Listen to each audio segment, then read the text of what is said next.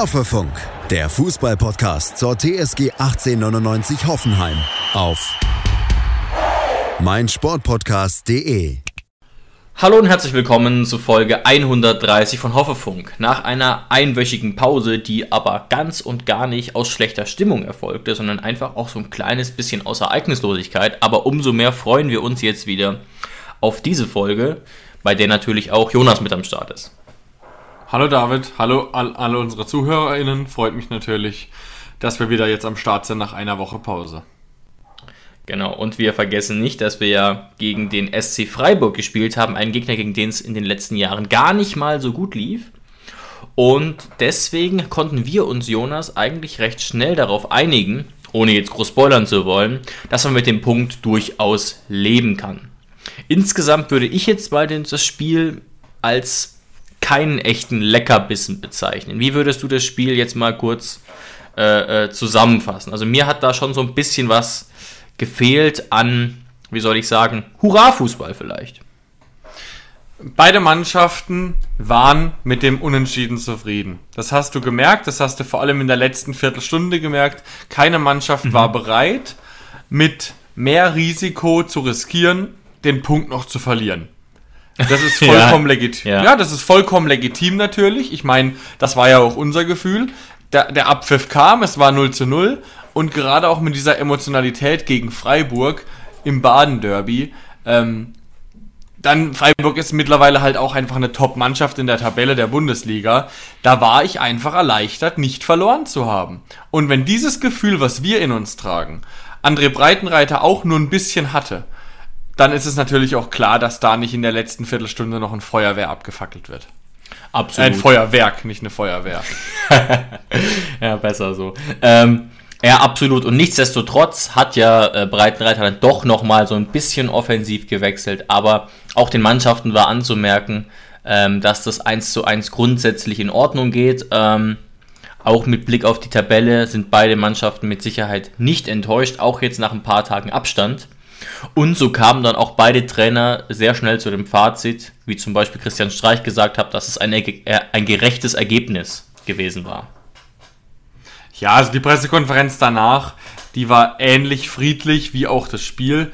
Ähm, die beiden mhm. Trainer hätten sich auch die Hand geben können, hätten sagen können, jo, passt, passt, und dann hätten sie beide nach Hause gehen können. Das war im Grunde die Pressekonferenz, beide waren zufrieden, ähm, beide haben gesagt, es war gerecht und Deswegen war das auch vollkommen okay. Meiner Meinung nach hatte Freiburg mehr vom Spiel, was man auch an Statistiken belegen kann. Sie hatten mehr mhm, Ballbesitz, äh, sie hatten auch in der Anzahl mehr Schüsse.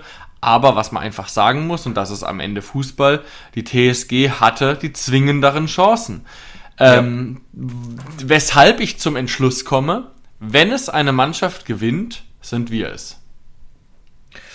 Ja, kann man so sagen, aber wir haben ja alle auch schon erlebt, dass teilweise dann Bälle aus 20 Metern reingehen oder so ein Kopfball wie von Ginter, der dann kom komplett ungefährlich blieb. Aber du hast recht, wenn ich an die Chance denke, zum Beispiel, oder sogar an die zwei Chancen von Prömel und von Baumi, der dann auf einmal sehr, sehr blank stand und fast schon selber überrascht war, dann waren das bei uns die besseren Chancen. Aber der echte Hochkaräter, würde ich sagen, hat gefehlt. Man hat den Mannschaften aber trotzdem angemerkt, dass sie äh, Qualität haben. Also, ne, man glaube ich, man kann, konnte dieses Spiel schon auf den ersten Blick mit so einem Stereotypenspiel ähm, unterscheiden, wenn, wenn Mannschaften aktuell wie Hertha und Schalke oder so aufeinandertreffen würden mit ihren aktuellen Spielstilen. Das war es jetzt auch nicht. Ähm, aber ne, du sagst es schon, ich glaube, beide Mannschaften wussten auch voneinander, dass sie gut drauf sind, ähm, dass sie spielerisch gut sind und ähm, Christian Streich meinte dann ja auch noch recht anerkennend, selbst wenn man ein wirklich, wirklich gutes Spiel macht, kann man die TSG nicht komplett vom, vorweghalten und deswegen war es durchaus möglich zu treffen. Ich glaube, wir hatten so ungefähr einen X-Goal-Wert von 0,8 und Freiburg von 0,7, also äh, eine komplette Nullnummer war es jetzt auch nicht, wo, also ähm, ähm, wo gar nichts möglich war. Versteht mich da bitte nicht falsch, aber wir wissen ja selbst, was schon für Spiele mit dabei waren in der Saison und dass wir in den vorherigen äh, sechs Spielen zwölf Treffer erzielt haben. Ja, beide Trainer haben sich ja danach ähm, gelobt, indem Christian Streich eben das gesagt hat, dass man die TSG nicht gänzlich vom Tor fernhalten kann, aber auch andere Breitenreiter ja. hat ja eigentlich so zwischen den Zeilen schon erkennen lassen, dass Freiburg einer der besten Gegner waren, also war, gegen die wir bis jetzt gespielt haben, mit vielleicht noch Borussia Dortmund, die aber jetzt auch kein Megaspiel gegen uns gemacht haben. Ja, richtig. Ähm, aber ansonsten so spielerisch, das ist einfach so, und das ist ja auch das, was ich letzte Woche oder vor zwei Wochen schon vor dem Spiel gegen Freiburg gesagt habe. Was man einfach sagen muss, der SC Freiburg hat sich zu einer Mannschaft entwickelt, die mittlerweile einfach auch schön Fußball spielen kann. Mhm. Also das vor allem auch mit Doan über recht, rechts außen. Das ist eine wahnsinnige Bereicherung, auch wenn man das hat letztes Jahr nicht so erkennen können, was für ein klasse Spieler er dann doch ist. Ähm, aber bei Freiburg fängt er jetzt an zu glänzen. Ich erinnere mich an die eine Szene, ähm, als Akpo versucht, den kleinen Doan abzuschirmen, damit ja, der Ball ja. ins Seiten ausgeht oder ins Tor aus, damit Olli Baumann einen gediegenen Abschluss machen kann. Und Doan spitzelt ihn da noch weg an dem 1,95 Hühnen Akpoguma und haut ihn dann äh, von aus kurzem Winkel Olli Baumann direkt an den Fuß. Also wenn das anders ausgeht, dann wird hier Doan wahrscheinlich der Matchwinner. Ja, das war sehr, sehr leichtfüßig vom Neufreiburger und da sah Akpo auch nicht ideal aus. Ich würde auch tatsächlich sagen, das deckt sich auch mit äh, Twitter-Beobachtungen anderer TSG-Fans, dass Akpo in diesem Spiel schon ein gewisser Unsicherheitsfaktor war. Trotzdem würde ich äh, bei meinem Urteil bleiben, dass die aktuelle Dreierkette, insbesondere nochmal mit Vogt und äh, Kabak, weiterhin absolut gut funktioniert. Aber diesmal fand ich Akpo etwas, wie soll ich sagen, schwankend? Oder bin ich da schon wieder zu negativ? Ja, also es war, sagen wir es mal so, es war eines der schlechtesten Spiele von Akpo in dieser Saison, was aber nicht heißt, dass es ein schlechtes Spiel war, weil am Ende ähm, haben wir in dieser, mit dieser Dreierkette, mit den Sechsern und mit den Außenverteidigern und natürlich zusammen mit Olli Baumann die Null gehalten gegen eine starke Freiburger Mannschaft. Und in keiner Welt kann ein Innenverteidiger ein schlechtes Spiel gemacht haben, wenn am Ende die Null steht. So ist es einfach. Da wird wie ein Stürmer, wird man an Zahlen gemessen, an Toren gemessen.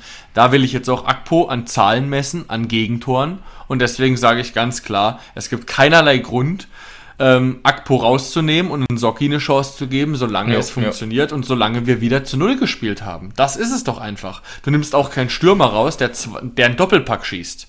Und ich finde, so ähnlich muss es auch bei Innenverteidigern sein. Ja, ja, da gehe ich ähm, absolut mit.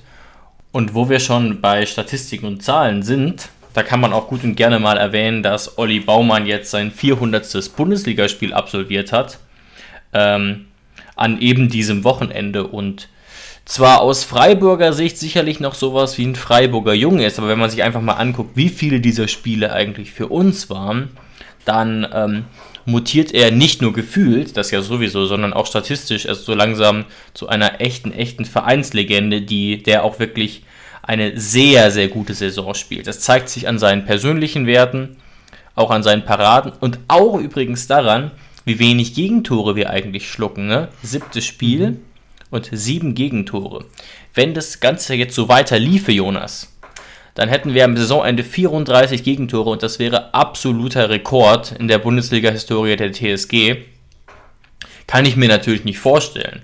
Aber ähm, sogar ein Wert unter 50 wäre sehr, sehr gut und da sind wir ja wirklich auf einem Top-Weg, ähm, das einzuhalten und wenn wir da drunter bleiben, sieht es auch sehr, sehr gut aus für eine Verbesserung im Vergleich zur Vorsaison jetzt. Ja, und 100 Spiele von den 400 Spielen hat Olli Baumann mhm. zu Null gespielt. Also das ist ja wie geplant, dass der Teiler wirklich genauso wunderbar aufgeht, dass es genau ein Viertel der Spiele ist. Also die Chance mit Olli Baumann zu Null zu spielen bei einem Spiel der TSG ist exakt 25 Prozent. Das ist doch wunderschön für alle Monks unter uns, dass es hier genauso aufgeht. Absolut. Genau. Ja, und ich glaube, dass äh, wir einen der besten Torhüter der Bundesliga haben. Das sehen nicht nur wir so. Ähm, das sieht natürlich mittlerweile auch Hansi Flick so. Und es hat schon einen Grund, dass wir, leider Gottes, werden immer nur drei Leute mitgenommen oder beziehungsweise auch drei Leute dann mit zur WM genommen, zu großen Turnieren. Aber wir haben faktisch die Nummer vier der deutschen Nationalmannschaft zwischen unseren Pfosten. Da frage ich dich, David, ja. findest du es eigentlich gerechtfertigt, dass er nur die Nummer vier ist? Oder sollte Olli Baumann da den Kampf eröffnen, um mit nach Katar zu müssen, sage ich jetzt einfach mal. Ja, also ich denke, das ist schon eine Frage der Perspektive, aber wenn ich mir halt, ähm, also ich will jetzt gar nicht die Karriere und die Laufbahn von Kevin Trapp irgendwie schlecht machen, aber sagen wir mal so rum. Ich finde nicht, dass Kevin Trapp auch nur ein einziges Argument mehr hat auf seiner Seite als Olli Baumann. Ganz, ganz, mhm. ganz, ganz wichtiger Faktor ist ja auch immer das Alter auch auf dieser Seite hat er keinerlei Argumente für sich. Ne? Trapp ist 32 Jahre alt. Ähm, hat natürlich vielleicht ein bisschen mehr in der Vergangenheit bei großen Clubs gespielt, wie auch immer, und ein bisschen mehr international. Aber das ist ja jetzt aktuell auch nicht mehr so relevant und mit Frankfurt wird das jetzt nicht wieder europäisch werden, sage ich einfach mal mhm. ganz mutig. Also, mein Abschlussfazit wäre, Baumann hat es mindestens genauso verdient wie Trapp und ich möchte mal eine Gegenfrage stellen, Jonas. Ähm, nach, meine, nach meiner Schätzung wurde Baumann jetzt zum vierten Mal für die Nationalmannschaft nominiert, mit dieser Nachnominierung quasi, und saß dementsprechend etwa sieben, bei sieben oder acht Spielen auf der Bank. Keine einzige Spielminute. Ist es so langsam nicht frech, jemanden da anreisen zu lassen, ihm keine freien Tage zu gönnen, denn die restlichen TSG-Spieler hatten vier Tage frei, damit er sich da die Arschbacken platt setzt? Schon wieder. Ja, du könntest jetzt menschlich argumentieren und könntest sagen, ja, ist es schon. Also, wenn man, wenn Hansi Flick ein Mensch ist, der jetzt auch einem Olli Baumann, den er ja, auf den er ja so gerne zurückgreift, einfach erstmal gönnt, in seinem Wikipedia-Artikel ein Spiel in der deutschen Nationalmannschaft zu haben, dann könnte man eigentlich schon mal verlangen, dass er ihn zumindest mal eine Halbzeit spielen lässt in einem Freundschaftsspiel. Muss ja jetzt nicht diese große Nations League sein, wo okay, es ja um alles Argument, um Leben ja, und Tod ja. geht. Das ist ja einer der wichtigsten Titel, Zwinker, Zwinker. Der aber Welt, zumindest mal in einem Freundschaftsspiel. So, und jetzt kommt die andere Antwort. Nee, es ist überhaupt nicht frech, weil es ist sein Beruf. Hm, schwer zu sagen. Und es ist auch nicht frech, dass er nicht eingewechselt wird oder dass er keine hm, Sekunde hm. bekommt, weil das wäre wiederum frech gegenüber der Nummer 2 und der Nummer 3. Was für ein Zeichen wäre das denn, wenn Ter Stegen oder Trapp wir reden jetzt nicht darum, ob die wirklich besser sind, sondern einfach nur, die sind faktisch die Nummer 2 und die Nummer 3 der deutschen Nationalmannschaft. Und dann kommt die Nummer 4 und kriegt eine Mitleidseinwechslung oder ein Mitleidsminuten. Ich glaube, das wird keinem der Spieler gerecht und es wird auch nicht einem Olli Baumann gerecht, dass er da äh, 45 Minuten bekommt, einfach nur ja, aus Mitleid. Ich glaube, das will er nicht und ähm, ja, und ich glaube, Olli Baumann ist gerade jetzt noch an einem Punkt, wo es für ihn immer wieder eine Ehre ist, für die deutsche Nationalmannschaft zu spielen, zu trainieren, das alles aufzusaugen. Aber ich glaube, wenn es jetzt noch wirklich lange, lange Zeit gehen würde, dass er immer mal wieder seine freie Zeit opfert, nur um auf der Bank zu sitzen, dann könnte ich mir vorstellen, dass ein bisschen älterer Olli Baumann irgendwann dann sagt, du Hansi, nimm vielleicht irgendeinen jüngeren deutschen Torhüter mal mit, weil wir wissen ja beide, ich bin der, der äh, der dritte Torwart. Und wir wissen auch beide, dass ich da nicht eingewechselt werde. Das könnte ich mir vorstellen. Und ich finde es auch ein bisschen bemerkenswert. Ähm, wir sind ja in Deutschland generell sehr, sehr gut, was Torhüter angeht. Mhm. Also Manuel Neuer ist mit Abstand der beste Torwart nach wie vor. Aber danach ist die Spitze wirklich unfassbar schmal. Ich finde, da gibt es kaum Unterschiede. Und ich finde, deswegen wird ein Olli Baumann auch nie an einem Kevin Trapp vorbeikommen, ähm, weil es gibt einfach keinen Grund dazu, dieses Fass aufzumachen, weil das so eng ist und Kevin Trapp ist da, also warum was ändern? Aber ich finde es krass, dass keiner der drei oder der vier Torhüter jung ist. Die sind alle über 30. Man ja, sollte doch so. mal so langsam darüber nachdenken, dass man den Torwart, der Manuel Neuer auf lange Zeit beerben soll, dass man den so langsam auch als Nummer drei mal zu einem Turnier mitgehen lässt und ein bisschen, bisschen Nationalmannschaftsluft schnuppern lässt. Finde ich das als einziger komisch? Nee, da wäre natürlich die Frage, wer ist das letztlich, ne? Und hm. ne, jetzt könnte man natürlich, also man könnte jetzt auch aus Sicht von Hansi Flick auch antworten, dass natürlich bei Torhütern vielleicht der Zenit etwas später kommt als bei einem hm. Stürmer oder so. Trotzdem finde ich es auch bemerkenswert. Ähm, und da muss man sich schon so ein bisschen Gedanken machen, wer da eigentlich nachkommt, dass keine Lücke klafft irgendwann, was ich mir aber fast nicht vorstellen kann. Jonas, und ich stimme dir absolut zu bei dem, was du eben gesagt hast.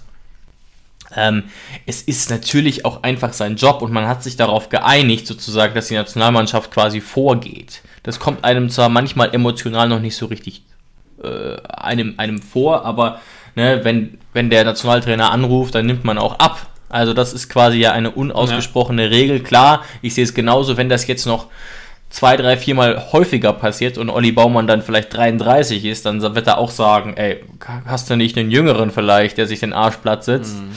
Ähm, aber, ne, als Statistik-Nerd nochmal ganz kurz ein Gedanke. Ich kann es jetzt nicht aus dem Stegreif belegen, aber ich glaube nicht, dass es viele Spieler gab für die deutsche Nationalmannschaft, zumindest in den letzten Jahrzehnten, die, die häufiger auf der Bank gesessen haben, ohne jemals eingesetzt zu werden. Ich mhm. habe einen Beleg, Jonas, eines Spielers, den du natürlich kennst, den unsere Zuhörer auch kennen, und der immer nur die Nummer 3 war. Immer nur die Nummer 3 in der deutschen Nationalmannschaft. Und sogar der kam auf vier Einsätze. Und das, obwohl zwei. Hm? Weidenfeller. Er, er auch, tatsächlich. An den habe ich gar nicht gedacht. Aber ich meine jetzt wirklich einen, bei dem die Nummer 1 und 2 eigentlich immer fit war, keine großen Verletzungen hatte, nix und die waren auch immer dabei und trotzdem hat Hans-Jörg Butt vier Spiele gemacht für Deutschland. Mhm. Ja, das war, das war zu Zeiten Kahns und Lehmanns, oder? Ja, genau, das war genau die Zeit, wo Kahn und Lehmann mhm. spielten. 2010 hat er dann nochmal auf der Bank rumgesessen, weil René Adler sich schwer verletzt hatte. und weil er da zeitweise die Nummer 1 bei Bayern München war. Korrekt. Noch als korrekt. alter Torhüter. Ja, korrekt. Ja. Aber diese vier Einsätze waren alle während der Zeit von Kahn und Lehmann, die, wie einige vielleicht wissen, nie einen Kreuzbandriss hatten, nie monatelang ausgefallen sind. Und trotzdem mhm. hat man Butt diese Einsätze gewährt. Und ne, ich will jetzt, ich will jetzt überhaupt nicht zu groß als Thema aufbauschen. Trotzdem finde ich es ähm, objektiv relativ viel, ähm, ja, dass, dass man sieben Spiele tatsächlich auf der Bank sitzt und nicht eingesetzt wird. Weil du hast recht, es sind Profis, es geht um Qualität, aber sind wir mal ehrlich, Jonas. Das Phänomen der emotionalen Einwechslung existiert einfach. Vielleicht siehst du es auch anders, aber damit, was, was meine ich mit einer emotionalen Einwechslung? Man bringt einen Stürmer gegen seinen Ex-Club, auch wenn er beschissen in Form ist. Als Beispiel. Man bringt, und nicht nur bei uns, man bringt Spieler wieder, die ewig verletzt waren, auch wenn sie noch nicht wieder bei 100% sind. Man bringt Spieler vielleicht früher, ähm, als sie es von der Leistung her verdient hätten, weil sie große Talente sind. Das sind emotionale Einwechslungen und die passieren sehr oft in der Nationalmannschaft. Und so ein Achter, Sechser oder Verteidiger, der wird meistens in seinen erst, bei seinen ersten ein oder zwei Nominierungen ähm, direkt mal kurz eingewechselt. Ist natürlich beim Torhüter schwierig, aber deswegen jetzt ja, ja. die Beispiele mit Butt und Weidenfeller.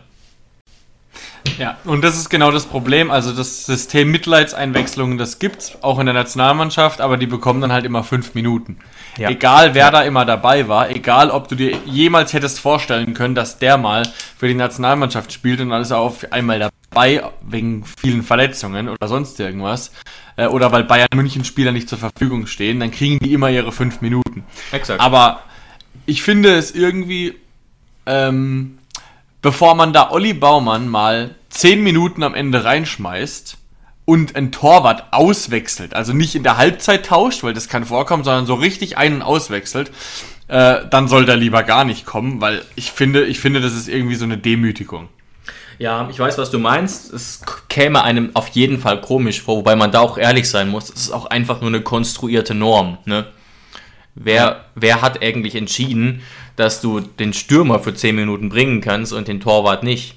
Ne? Aber ich weiß, was du meinst. Es hätte auf jeden Fall ein Geschmäckle, auch in der Öffentlichkeit, wenn dann Olli Baumann für, für 10 Minütchen kommt. Aber alleine mal mhm. die Frage jetzt, wenn es so bliebe, und es kann so sein, dass Baumann nie wieder nominiert wird, so schade ich das fände, dann könnte man die Frage, äh, ist Olli Baumann Nationalspieler?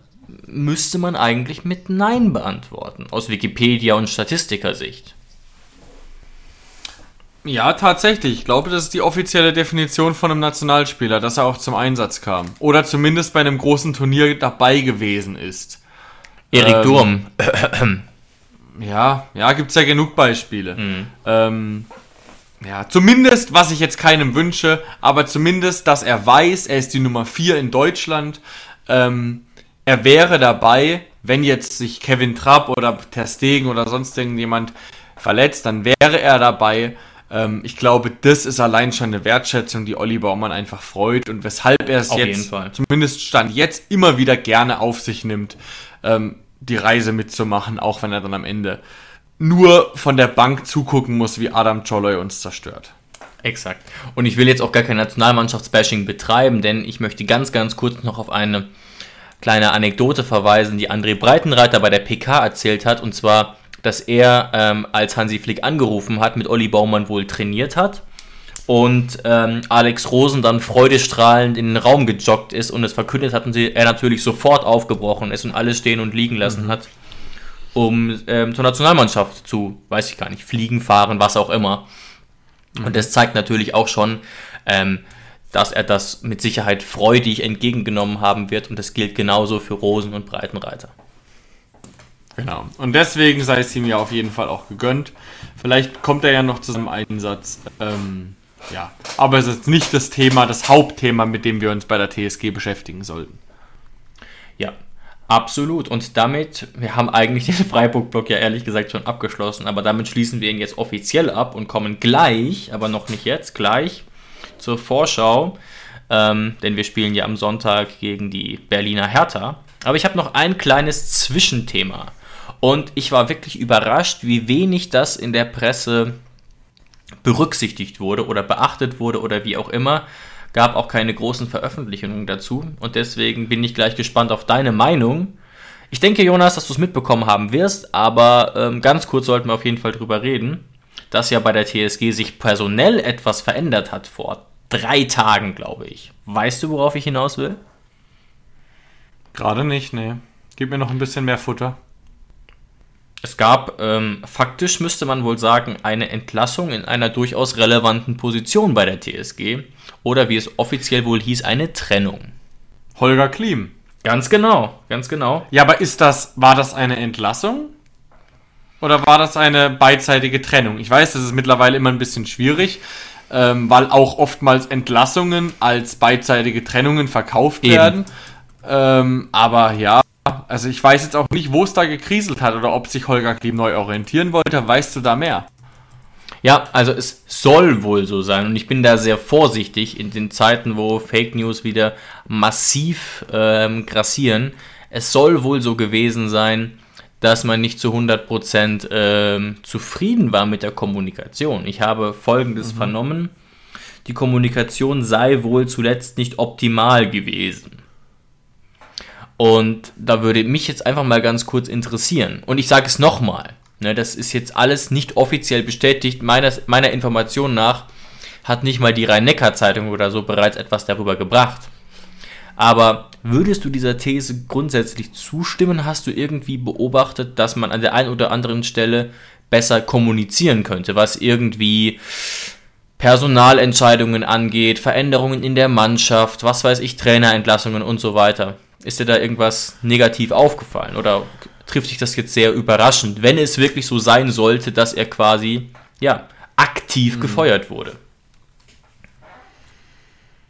Also es kommt äh, dahingehend überraschend, dass ich mich damit, also dass ich, dass das jetzt nicht so offensichtlich war, ähm, dass er da Fehler auf dieser Position gemacht hätte, dass man sagt, okay, da muss Mhm. man schleunigst reagieren, der schadet irgendwie von der Außenwirkung unserem Verein.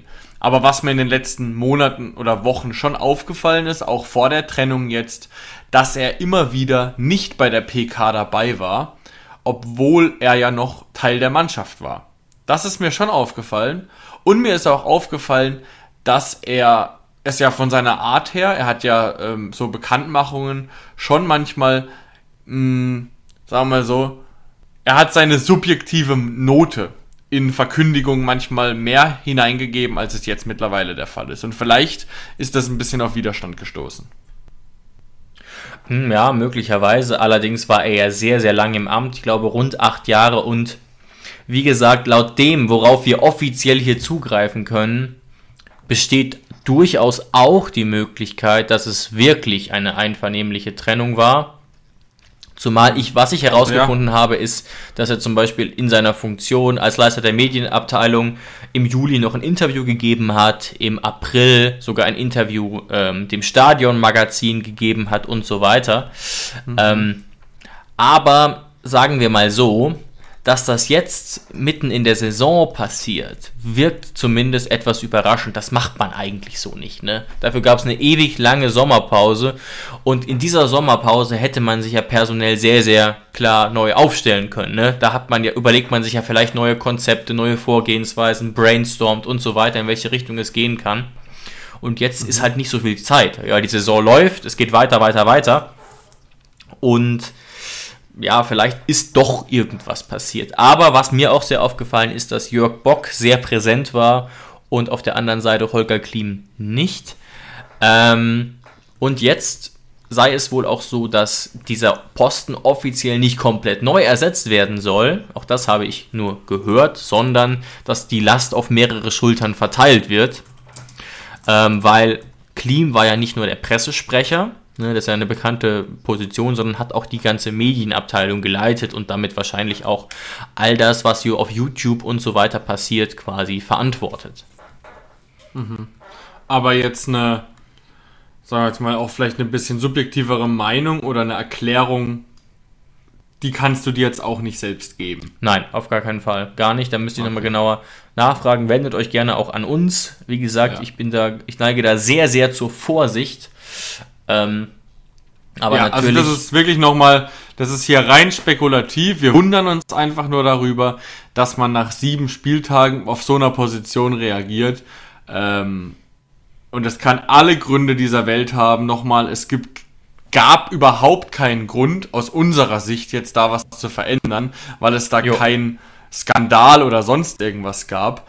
Ähm, es ist einfach nur verwunderlich und wir mussten es einfach mal kurz ansprechen. Ähm, aber grundsätzlich ist der Gedanke ja schon nicht schlecht. Dadurch, dass die Medien oder die Medienwelt immer, immer präsenter und immer wichtiger auch für einen Bundesliga-Verein wird, dass man den Pressesprecher und den, den Leiter der Medien nicht so, so überfrachtet, sondern, sondern das sagt, okay, wir brauchen verschiedene Leute für kleinere Bereiche, damit die auch nicht so überfordert sind. Ich meine, das ist ein grundsätzlich guter Gedanke. Ähm, viele Köpfe haben dann auch mal andere Ideen oder andere Meinungen und deswegen kann man das grundsätzlich schon verstehen. Die Frage ist halt nur, warum dann nicht Holger Klim ein kleiner, kleinerer Teil geworden ist von dieser Gruppe, aber genau. Und das ist ja eben. Ja, weil man ihn mit Sicherheit nicht degradieren haben. wollte. Falls es denn wirklich eher eine Entlassung, denn eine freiwillige Trennung war.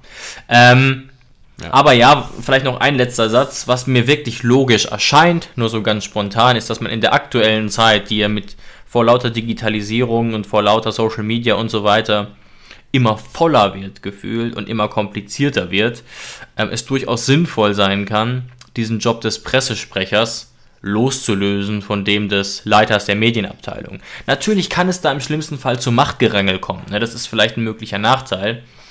Aber grundsätzlich ist natürlich Teamarbeit immer was Wichtiges. Und wenn die zwei es eben hinkriegen, wäre das vielleicht ganz sinnvoll, dass eben der, der mit der Presse kommuniziert, egal ob jetzt auf PKs oder eben auch Pressemitteilungen ne, veröffentlicht. Das ist ja auch was, was Holger Klim verantwortet hat. Zum Beispiel die Trennung von Sebastian Hoeneß zu kommunizieren oder ähnliches, die Verpflichtung von Breitenreiter zu kommunizieren und so weiter, dass der jetzt nicht auch noch ähm, hauptamtlich sich um irgendwelche YouTube-Produktionen kümmert. Natürlich hat, das, hat er das nicht selbst gemacht, er hat ja sich selbst geschnitten, nehme ich mal an. Aber es war offiziell sein Job, das auch mit zu verwalten, zu koordinieren etc.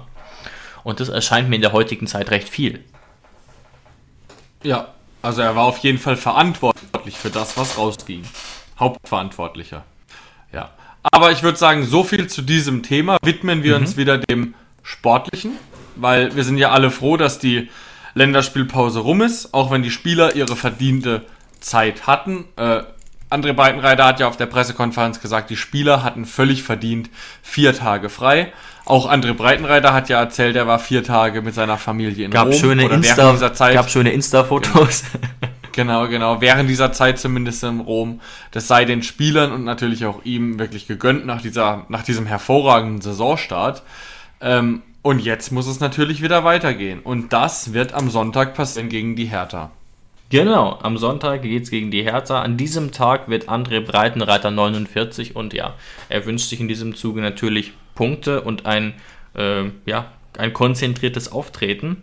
Ähm, Im üblichen Stile warnt er natürlich aber auch vor der Hertha, was glaube ich ganz selbstverständlich ist. Und er hat in dem Zusammenhang etwas Besonderes gesagt, woraus der Kicker sogar eine Eilmeldung fabriziert hat. Er hat gesagt, was er eigentlich über jede Mannschaft sagt, dass die Hertha intensiv spielt, dass sie schnell umschaltet, war dann noch etwas spezifischer, weil sie zum Beispiel mit Luke Bakio sehr, sehr gute Konterspieler habe.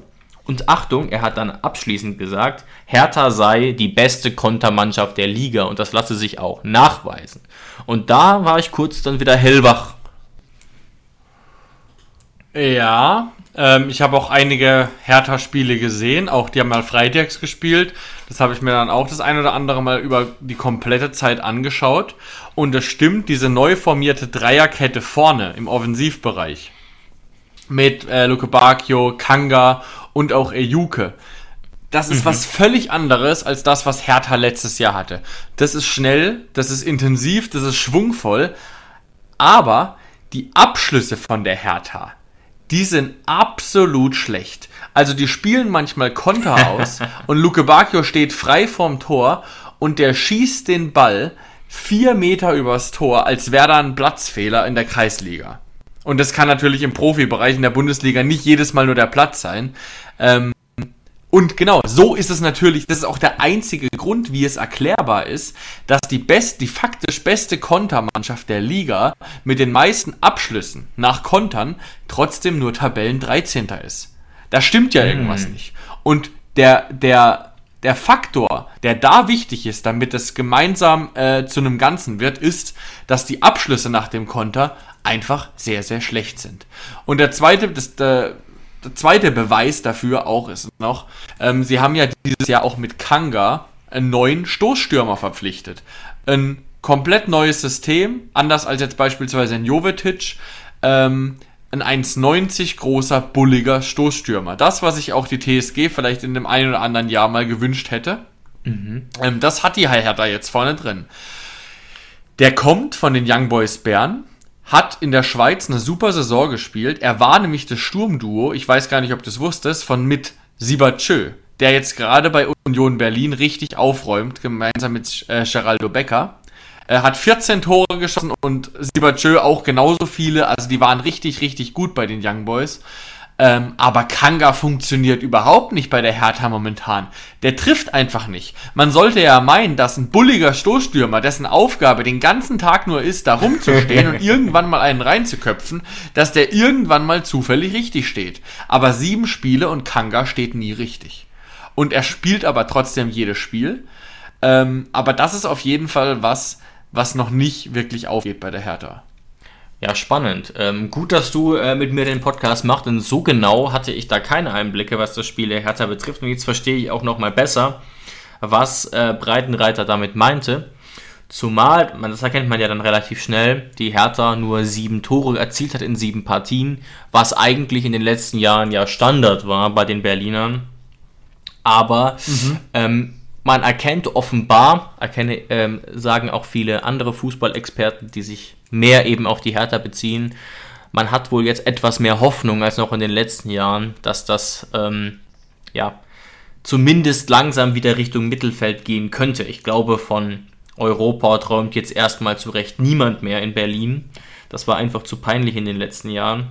Aber das Potenzial zum gefährlich Kontern ist auf jeden Fall da und ich denke auf jeden Fall, ja dass ähm, wir schon im Wesentlichen das Heft des Handelns in die Hand nehmen werden und dass ähm, die Hertha nicht großartig durch Spielaufbau glänzen wird. Und dafür habe ich auch ein Argument parat, das eigentlich recht traurig ist, und zwar, dass ja bei Boetius ähm, ein Hodentumor, glaube ich, festgestellt wurde und er damit mhm. mindestens einige Wochen ausfällt. Und der wird der Hertha mit Sicherheit fehlen. Ähm, und da wünschen wir natürlich gute Besserung. Und da macht sich jetzt aber natürlich auch äh, Schwarz personelle Gedanken. Ja, genau. Also das wird auf jeden Fall so sein. Da könnte es dann sein, dass ein Wladimir Darida oder so mal wieder in die Mannschaft rutscht. Der, der aber natürlich gar nichts beitragen kann zum Spielaufbau. Im Vergleich zumindest. Ne? Ja, zumindest nach vorne. Nach vorne ist jetzt Vladimir Darida natürlich Richtig. nicht äh, so ein Kreativspieler, so ein guter Dribbler, wie, jetzt, wie es jetzt ein Bözius wäre. Ähm, aber man darf trotzdem, ich habe es mir letztes Jahr am Ende der Saison abgewöhnt, zu überheblich vor den Spielen gegen die Hertha zu ja, sein. Ja, ja, Weil du kannst dich noch daran erinnern, letztes Jahr das Spiel gegen die Hertha, wo wir sehr euphorisiert waren, wo es noch komplett nach Europa aussah. Ähm, da waren wir vielleicht, wenn man sich die Podcast-Folge anhört, ziemlich euphorisch, vielleicht ein bisschen überheblich, haben die Hertha sehr schlecht gemacht, weil es auch einfach, dieses Jahr ist es besser, aber letztes Jahr, was da auf dem Platz stand über das ganze Jahr, das ist einfach Dann ein wahnsinniger Scheißhaufen gewesen. Ja. Ähm, und trotzdem haben wir 3 zu 0 verloren. Durch ganz viele Standards. ähm, und das war schon ein ganz schöner Bruch und das war, das An war der Anfang vom Ende von unserer Talfahrt. Ähm, und deswegen würde ich die Hertha tatsächlich dieses Jahr nicht unterschätzen. Gerade auch mit so einem Spieler wie Chidera Ejuke, der mir schon, auch wenn man das noch nicht bei seinen Scorern sehen kann, aber der mir schon ziemlich, ziemlich gut gefällt. Der erinnert mich vom Spielstil wirklich auch an den Doan, wenn wir jetzt schon beim Vergleich mit dem Spiel gegen Freiburg sind. Mhm, mh. Ja, verstehe ich total. Ähm, da, dass man, da sollte man auf keinen Fall Gefahr laufen. Ich habe trotzdem natürlich zahlreiche Hoffnungsschimmer gefunden, warum es besser werden kann und auch wird, als ähm, ja, bei diesem doch traurigen Spiel gegen Hertha, weil da dann so eine Negativserie eigentlich begonnen hat. Zum einen sind wir bei Standards wesentlich besser geworden, allen voran auch mhm. dank Osan Kabak. Ja. Und auf der anderen Seite wäre meine These schon, dass unsere ja, kleine Erfolgsserie jetzt am Saisonbeginn durchaus auch mit der entspannten Personallage zu tun hat. Ne? Also ähm, als einziger, der hinzukommt zu diesen vier bereits ähm, bekannten Langzeitverletzten, zählt Robert Sko, der allerdings vielleicht spielen kann und der, so wie es klang, mindestens mal im Kader stehen wird. Und das ist ja mhm. wirklich sehr entspannt. Ähm, dass in Anführungszeichen nur Biko, Hübner, Penne und äh, Bebu ausfallen. Das können wir sehr, sehr gut kompensieren. Und ja, ja, also ich, ich bin dann am Endeffekt dann doch wieder recht positiv, muss ich einfach ganz ehrlich sagen. Da als kleine Ergänzung noch, ähm, Sebastian Rudi hätte es passieren können, dass er ausfällt. Er mhm. hat sich nämlich in, den, in der Woche ähm, jetzt die Mittelhand gebrochen. Aber er wurde operiert, ist alles gut ausgegangen und er trägt jetzt mittlerweile eine Schiene oder einen Gips, wie auch immer man es heutzutage behandelt. Ähm, und er ist mittlerweile wieder spielfähig. Das heißt, einem Kurzeinsatz oder einem Einsatz von Sebastian Rudi, dem würde nichts im Weg stehen. Und du hast wirklich vollkommen recht. Also mit Bebu, mit dem kannst du halt planen. Also das ist jetzt schon lange, lange Zeit so. Mit Hübner und Biko auch. Penne wurde auf der Pressekonferenz gar nicht erwähnt, weil das eigentlich kaum eine Rolle spielt, solange Olli Baumann fit ist. Mhm. Ähm, und ja, also wir können wirklich komplett aus dem Vollen schöpfen. Und ich, ja, also ich glaube tatsächlich nicht, ähm, dass die Hertha, dass die Hertha ihren Konterfußball gegen uns so ausspielen kann, weil wir einfach dieses Jahr schon gezeigt haben, dass wir gegen bessere Mannschaften, die offensiv auch deutlich, deutlich stärker und zielstrebiger waren, die konnten wir auch schon wegverteidigen. Und die Lösung dafür ist einfach ein Ojan Kabak, ein unfassbar starker Kevin Vogt und einfach ein unfassbar kompaktes Mittelfeld. Wir, das habe ich eben bei dem Spiel gegen Freiburg noch vergessen. Ja. Wir sind da wieder 120 Kilometer gelaufen. Das ist absoluter Wahnsinn und es spricht einfach dafür, weil wo wird am meisten gelaufen? Im Mittelfeld. Prömel, Baumi, Geiger. Das sind einfach absolute Laufmaschinen. Und wenn du Konterfußball unterbinden willst, dann musst du eben auch in der Rückwärtsbewegung fleißig sein und das sind wir absolut. Ja, und deswegen hat ähm, André Breitenreiter die drei erwähnten Mittelfeldspieler auch nochmal explizit gelobt bei der PK und quasi indirekt gesagt, dass es doch ziemlich, ziemlich schwer wird für Rudi und vor allem auch für Stiller, da relevante Einsatzzeiten zu bekommen, zumindest vorerst. Ne, da wurde ja jetzt schon so ein bisschen drüber spekuliert, ob Stiller vielleicht so eine, sogar eine Option für eine Laie oder für einen Wintertransfer sei, weil er, glaube ich, erst. Ja, aber ich glaube, das ist jetzt vom Tisch, dadurch, dass Judge weg ist. Genau, und es wurde auch quasi dementiert. Man plant fest mit ihm, es wurde aber auch quasi ehrlich gesagt, dass es jetzt gerade, Stand heute, doch ähm, relativ klar so aussieht, dass eben an den drei kein Weg vorbeiführt, was mhm. ne, anhand dessen auch, was du gerade gesagt hast, total nachvollziehbar ist. Aber weil Judge jetzt weg ist, wird, wird das, denke ich, viel, viel einfacher zu managen sein, da dann auch ähm, nicht nur Sippi einzubinden, der ja doch ähm, gar nicht mal so unzufrieden sein dürfte mit seinen Einsatzzeiten, aber auch vielleicht Angelo mehr einzubinden. Mhm, ja. Und jetzt mal ganz kurz noch zu unserer Mannschaft, zum, äh, zu unserer Aufstellung, wie wir gegen die Hertha spielen werden. Wird sich da überhaupt was verändern? Also die einzige Position, die ja so ein bisschen auf der Kippe stehen könnte, wäre wieder die Außenverteidigerposition, weil wir da ja drei sehr gute Kandidaten haben mit Angelino, Kadajabek und Sko. Aber dadurch, dass Sko noch nicht bei 100% zu, scheinen, äh, zu sein scheint, wird sich da ja wahrscheinlich auch nichts ändern, oder was ist da deine Meinung? Ja, ähm, ich bin mir sicher, dass sich da nichts ändern wird, ähm, weil eben Breitenreiter genau erwähnt hat, dass Sko noch nicht bei 100% ist. Plus, er hat dann auch im Nachsatz nochmal dran gehängt, dass Angelino sehr gut trainiert hätte. Und für mich ist das mhm. direkt schon mal sehr verräterisch, dass wir links Angelino sehen werden und rechts Pavel, ähm, die jetzt auch nicht geglänzt haben, muss man ganz ehrlich sagen, gegen Freiburg, aber die einen soliden, stabilen Job gemacht haben. Ja, und auch vorne drin, also das Mittelfeld wird auch bestehen bleiben, sehen wir wieder Rütter an der Seite von Kramaric. Mhm. Ja, das ist ähm, keine schlechte Frage, aber spontan gesagt, ja. Würde ich auch sagen, und zwar deswegen, weil ich André Breitenreiter so einschätze, dass er die Kombination Kramaric-Dabur irgendwie nicht so gut findet, weil die beide zu ähnlich sind. Da fehlt ihm ein bisschen das Tempo. Ähm, sieht man auch daran, dass er der Bur sehr gerne auch für Kramer bringt. Und die Alternativen ansonsten, die Alternative wäre noch vielleicht ein Brun Larsen, aber der spielt sich momentan auch überhaupt nicht in Szene. Ja, und deswegen ja, ja. glaube ich einfach, dass ein Rütter momentan gerade auch dadurch, dass ein Bebu halt eben nicht zur Verfügung steht, dass der momentan als Stammspieler gewertet werden muss und somit auch gegen die Hertha starten wird. Ja, ergibt auch total Sinn. Ähm, und was vielleicht Sinn ergeben könnte, ah nee, nee die, die, die Überlegung erspare ich mir jetzt, möchte am Ende vielleicht eher noch ein kleines Lob formulieren, Jonas, weil wir darüber ab und zu mal gesprochen haben über Kramaric mhm. und das Thema Auswechslungen. Und Breitenreiter macht das jetzt ganz, ganz gezielt und ganz vereinzelt, dass er André eben mal rausnimmt. Jetzt natürlich nicht nach 62 Minuten, aber mhm. er wird generell auch mal rausgenommen, obwohl er ja okay spielt. Ne? Und das ist aber natürlich aus diversen Gründen sinnvoll.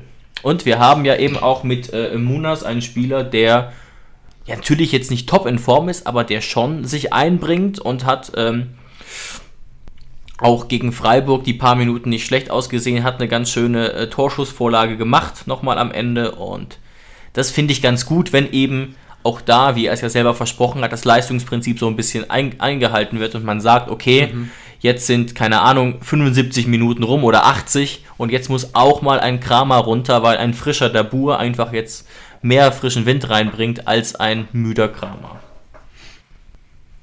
Ja, und vor allem, ich glaube, das macht was mit dem Mannschaftsklima, dass man auch weiß, ja, auch ein André ja. Kramaric, äh, kann, der kann ausgewechselt werden. Das heißt ja auch im Umkehrschluss, dass André Breitenreiter der Mannschaft zutraut, ohne André Kramaric Spiele zu gewinnen und Spiele über die Zeit zu bringen, Spiele zu drehen. Und ähm, ja, das ist natürlich auch vollkommen richtig von André Breitenreiter, aber es gab Trainer, die haben der Mannschaft zu verstehen gegeben, dass sie das vielleicht nicht denken, weil André Kramaric ein schlechtes Spiel gemacht hat und trotzdem durchgespielt hat. Und das ist jetzt mal eine These von mir. Ich habe jetzt gerade keine Zeit gehabt, das zu recherchieren. Kann ja gerne jemand übernehmen und mir auf Instagram schreiben oder uns. Ähm, oder ich reiche es bis nächste Woche nach. Meine These wäre jetzt einfach mal, dass André Kramaric nicht der Spieler der letzten 20 Minuten ist. Ich glaube, André Kramaric macht deutlich mehr Tore, mehr Vorlagen, mehr fürs Spiel in den ersten 45 Minuten als jetzt am Ende. Und das spricht doch eigentlich dafür, dass ein Spieler wie zum Beispiel ein Dabur, der sich in den letzten Jahren dahin entwickelt hat, ein Spieler der letzten Viertelstunde zu sein. Dass man da sagt, okay, da tauscht man. In Dabur, der ist noch giftig, der ist momentan richtig, richtig gut drauf, will Joker-Tore schießen und deswegen ist der Tausch dann absolut sinnvoll nach 75 oder 70 Minuten. Ja, und es ergibt ja auch psychologisch durchaus Sinn, ne?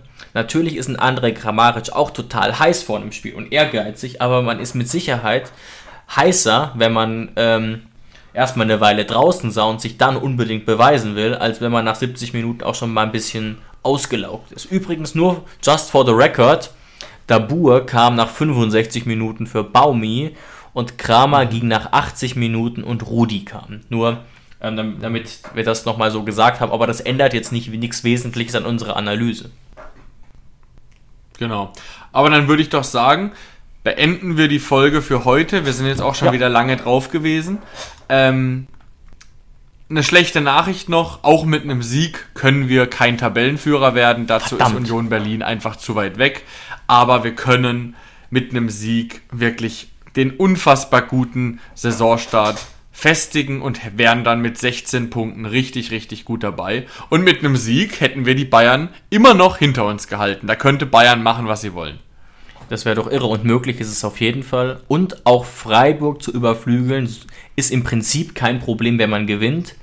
Ähm, da es ja nur einen Punkt Unterschied gibt und wir mit Hertha eigentlich, und ich sage das bewusst so betont, eigentlich einen machbaren Gegner ähm, besuchen werden am Sonntag. Ja. Und das vielleicht als letzter schöner Gedanke. Es fahren 250 äh, Zuschauer mit, was okay ist, aber was mich vor allem gefreut hat, ist, dass eben vor rund anderthalb Wochen wieder rund 25.000 Leute im Stadion waren und das sah doch fast wieder aus wie in den Good Old Times und hat mich wirklich gefreut. Und mit diesem schönen Gedanken lassen wir euch jetzt auch in Ruhe, wünschen euch ein wunderschönes Fußballwochenende und natürlich auch ein schönes verlängertes Wochenende und wir hören uns wieder. Ciao, ciao, macht's gut. Ciao, bis dann.